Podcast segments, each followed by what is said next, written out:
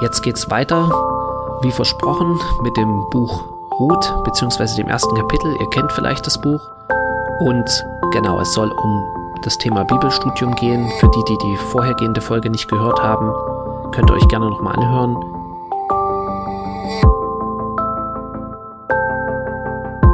Und wir wollen das jetzt ganz praktisch machen.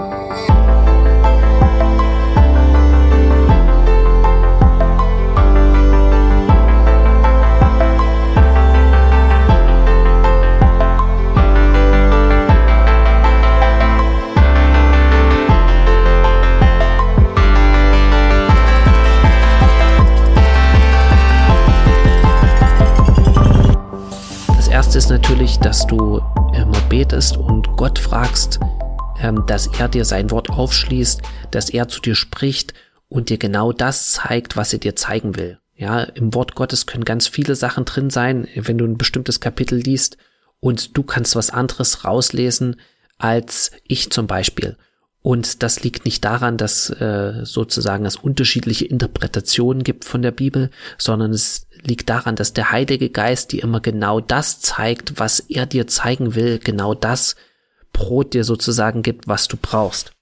Und deswegen kann es sein, dass jemand anders äh, was komplett anderes sieht in dieser Bibelstelle. Trotzdem ist es ein sehr gutes, äh, ein sehr guter Start, weil hier besonders viele Namen sind, wo wir ja das letzte Mal drüber geredet haben, dass die Namen ganz wichtig sind, wenn wir sozusagen den Ursprung kennen und die eigentliche Bedeutung. Erst dann verstehen wir auch richtig äh, die Bibel, wenn wir die, die Wörter im Ursprung uns angucken können. Also ich lese mal vor, Kapitel 1, Buch Ruth. Und es geschah in den Tagen, als die Richter regierten. Da entstand eine Hungersnot im Land. Damals zog ein Mann aus Bethlehem in Juda fort, um sich im Gebiet von Moab niederzulassen, samt seiner Frau und seinen beiden Söhnen. Und der Name dieses Mannes war Elimelech und der Name seiner Frau Naemi. Seine beiden Söhne aber hießen Machlon und Kilion. Sie waren Ephratiter aus Bethlehem in Juda und sie kamen in das Gebiet von Moab und lebten dort. Okay. Machen wir kurz hier Pause. Das waren die ersten zwei Verse.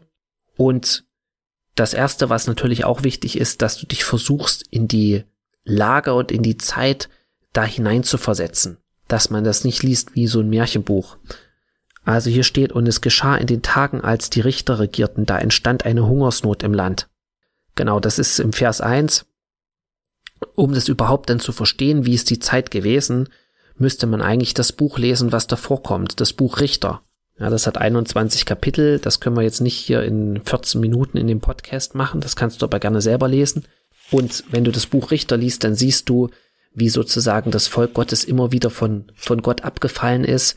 Und dann haben sie Niederlagen erlebt. Ihre Feinde haben über sie geherrscht mehrere Jahre.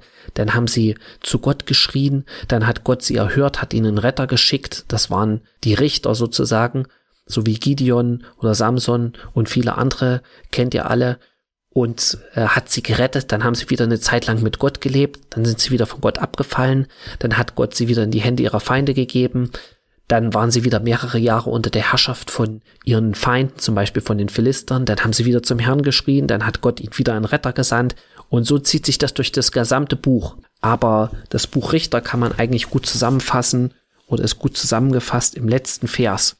Vers 25 äh, vom Buch Richter, Kapitel 21. Zu jener Zeit gab es keinen König in Israel, jeder tat, was recht war in seinen Augen.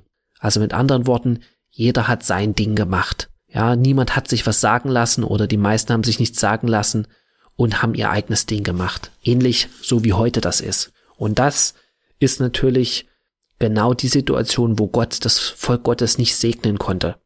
Weil Gott hatte eigentlich gesagt, dass er sie in ein Land führt, wo Milch und Honig fließt. Oder er kennt das im, äh, in den Mosebüchern, wo Gott sagt, wenn ihr auf meine Stimme hören werdet, werdet ihr gesegnet sein. Gesegnet äh, in der Stadt, gesegnet bei eurem Eingang und bei eurem Ausgang. Gesegnet wird sein euer Backtrog. Ja, gesegnet werdet ihr sein auf dem Feld, gesegnet werden eure Kinder sein und, und, und.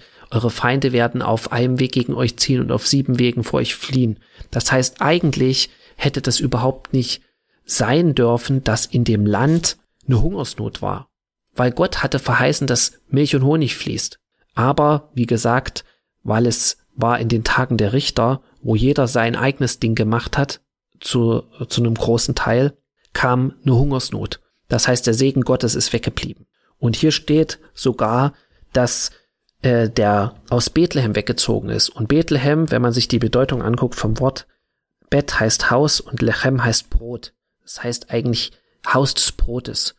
Das heißt, die Bestimmung von Bethlehem war eigentlich, dass das ein Ort ist, wo es Brot gibt, wo es genug zu essen gibt. Aber die, die Hungersnot war so schlimm und ich sag mal so der Fluch, der auf dem Volk Gottes lag wegen dem Ungehorsam, war so, dass, dass das, was eigentlich ursprünglich von Gott so angedacht war, nicht mehr da war. Und noch nicht mal an dem Ort, wo eigentlich Brot sein sollte, Brot war. Und was macht jetzt die Familie? Sie zieht weg. Damals zog ein Mann aus Bethlehem in Juda fort, um sich im Gebiet von Moab niederzulassen, samt seiner Frau und seinen beiden Söhnen. Genau. Und Elimelech heißt, Eli, Eli heißt sozusagen Gott und Melech heißt König. Also übersetzt heißt das, mein Gott ist König. Das ist eine, eine Andeutung äh, darauf, dass Elimelech gottesfürchtig war, dass er ja, Gottes, Gott gedient hat und an ihn geglaubt hat. Aber wie das immer so ist, wer selbst, ich sag mal, wenn das ganze Gott, äh, Land gottlos ist, dann sind auch die davon betroffen, die an Gott glauben. Ja, wie jetzt, wie das Matthias auch schon gesagt hat, viele Christen dachten, okay, Corona kann mir nichts anhaben, äh, Corona können wir einfach wegbeten. Äh, nein, es gibt Christen, die an Corona gestorben sind, die Corona auch gekriegt haben. Warum auch immer, ähm, das wissen wir nicht, aber es hat einen Einfluss sozusagen, was äh, um dich herum passiert, auch wenn du an Gott glaubst. Und der Name seiner Frau war Naemi. Und Naemi heißt die Liebliche. Also es war wahrscheinlich eine sehr schöne Frau. Seine beiden Söhne aber hießen, deswegen steht hier auch das Wort aber, weil eigentlich könnte man ja denken, gottesfürchtiger Mann mit seiner Frau, ja, bringt Kinder hervor, die, die auch gesegnet sind, aber sie hießen Machlon und Kilion. Und Machlon heißt schwächlich und Kilion heißt verschmachten. Und das war, wie gesagt, alles, weil das Land oder das Volk Gottes nicht in den Wegen Gottes gegangen ist. Sie waren Ephratiter aus Bethlehem in Juda und sie kamen in das Gebiet von Moab, lebten dort. Elimelech aber Naemis Mann starb und sie blieb allein mit ihren beiden Söhnen. Und diese nahmen sich moabitische Frauen. Der Name der einen war Orpa das heißt die Widerspenstige, und der Name der anderen Ruth. Und ihr wisst, Ruth heißt Freundschaft. Und sie wohnten etwa zehn Jahre dort. Danach starben auch sie beide, Machlon und Kilion, so dass die Frau ohne ihre beiden Söhne und ihren Mann allein zurückblieb. Sie macht sich dann auf den Weg, ihr kennt die Geschichte, und will zurück nach Israel weil sie gehört hat, da machte sie sich mit ihren beiden Schwiegertöchtern auf und kehrte zurück aus dem Gebiet von Moab, denn sie hatte im Gebiet von Moab gehört, dass der Herr sein Volk heimgesucht und ihm Brot gegeben hatte. Wahrscheinlich war wieder gerade ein Richter aufgestanden und äh, hat das Volk zu Gott geführt und äh, Gott konnte wieder das Vol sein Volk segnen. Und sie geht jetzt und ihr wisst, dass nur Ruth mitkommt und äh, sie zieht halt zurück und dann kommt sie ins Dorf zurück nach Bethlehem. Vers 19, so gingen die beiden bis sie nach Bethlehem gelangten, und es geschah, als sie in Bethlehem ankamen, da geriet die ganze Stadt in Bewegung ihretwegen, und man fragte, ist das die Naemi? Sie aber sprach, nennt mich nicht Naemi, sondern nennt mich Mara. Mara heißt bitter, denn der Allmächtige hat es mir sehr bitter gemacht. Voll zog ich aus, aber leer hat mich der Herr wieder heimgebracht. Und hier mache ich jetzt mal Stopp weil das ist eine falsche Schlussfolgerung von Naomi gewesen. Gott hatte ihr das nicht bitter gemacht. Gott hatte nie gesagt, dass das Volk Israel sozusagen das verheißene Land wieder verlassen soll. Gott hatte nie gesagt, sie soll nach Moab gehen. In Moab wurden Götzen angebetet. In Moab wurden sogar Kinder geopfert, äh, dem Moloch sozusagen wie so eine Art Statue. Gott hatte nie gesagt, dass sie weggehen sollten.